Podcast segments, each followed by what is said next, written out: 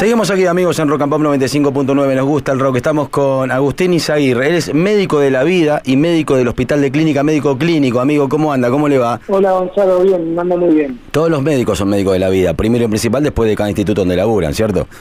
Claro, tal cual. De eso se trata. Bueno, Agustín, a ver, quiero tener una charlita con vos porque me cuenta acá la producción que sos la persona indicada como para saber cómo estamos en cuanto a COVID y qué es lo que han hecho ustedes para que los médicos y nosotros podamos acceder a una información fideligna, básicamente.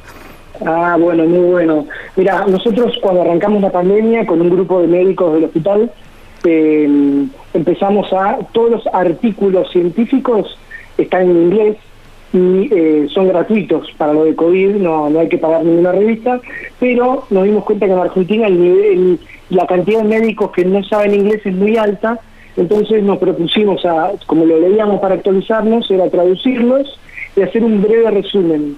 Entonces los empezamos a, a postear como en un blog, que finalmente es eh, www.infomed.com.ar y tenemos información para médicos de, todas las revistas más prestigiosas que hay y traducidos y bajados a lo más sencillo posible. ¿Cómo eh, funciona o funcionaría la tercera dosis o cada una de las vacunas que la mayoría ya nos dimos acá en la República Argentina? Mira, la vacuna puede funcionar eh, pero no se sabe en qué porcentaje exactamente para el Omicron. La realidad es que se están haciendo todos los estudios de eso. ¿Cuánto faltaría para que nosotros podamos tener esa información, para que se lleven adelante esos estudios y se sepa en qué porcentaje funciona, funcionaría cada una de las vacunas? Mira, la realidad es que, por ejemplo, hay, hay un trabajo con 3.000 pacientes que está en la página informar que evaluaron esto de la evasión inmune y la verdad es que las vacunas en general eran mucho menos efectivas que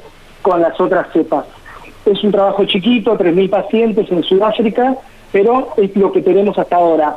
Ya, ya están corriendo varios trabajos más eh, para tener datos fehacientes, pero todavía le faltan muchos los trabajos. Los trabajos médicos tardan meses, eh, porque uno tiene que ser muy riguroso con los datos y juntar una cantidad de pacientes alta para que sea más representativo de la población. Agustín, teniendo en cuenta esto que me decís, eh, igualmente es mejor estar vacunado que no estar vacunado. ¿En algún porcentaje podría hacer efecto, podría estar haciendo efecto la vacuna contra esta nueva cepa?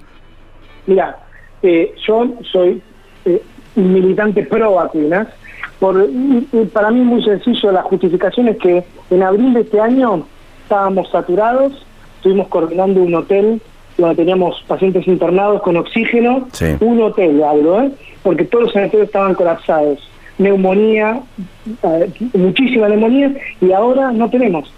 Hay muy, muy poca cantidad de pacientes internados, dos en un sanatorio, uno solo en el hospital de clínicas, eh, con lo cual es, muy bajo. Y eso se debe a la, a la vacuna, no hay otra otra explicación. Y esto pasó ahora con el COVID, pero pasó en el mundo con la viruela, con polio, lo que erradica enfermedades finalmente es una vacuna. ¿Vos estás viendo casos de Omicron en el hospital? No, no, secuenciados de Omicron yo no tengo, no hemos visto, sabemos lo que, lo que salieron en, la tele de, del chico este de Córdoba y demás, pero como ya te digo, que se secuenciaban los pacientes que venían de África, pero nos quedamos cortos ahora, porque si yo te estoy diciendo que Inglaterra ya es todo Omicron, no estábamos secuenciando los pacientes que vienen de Inglaterra.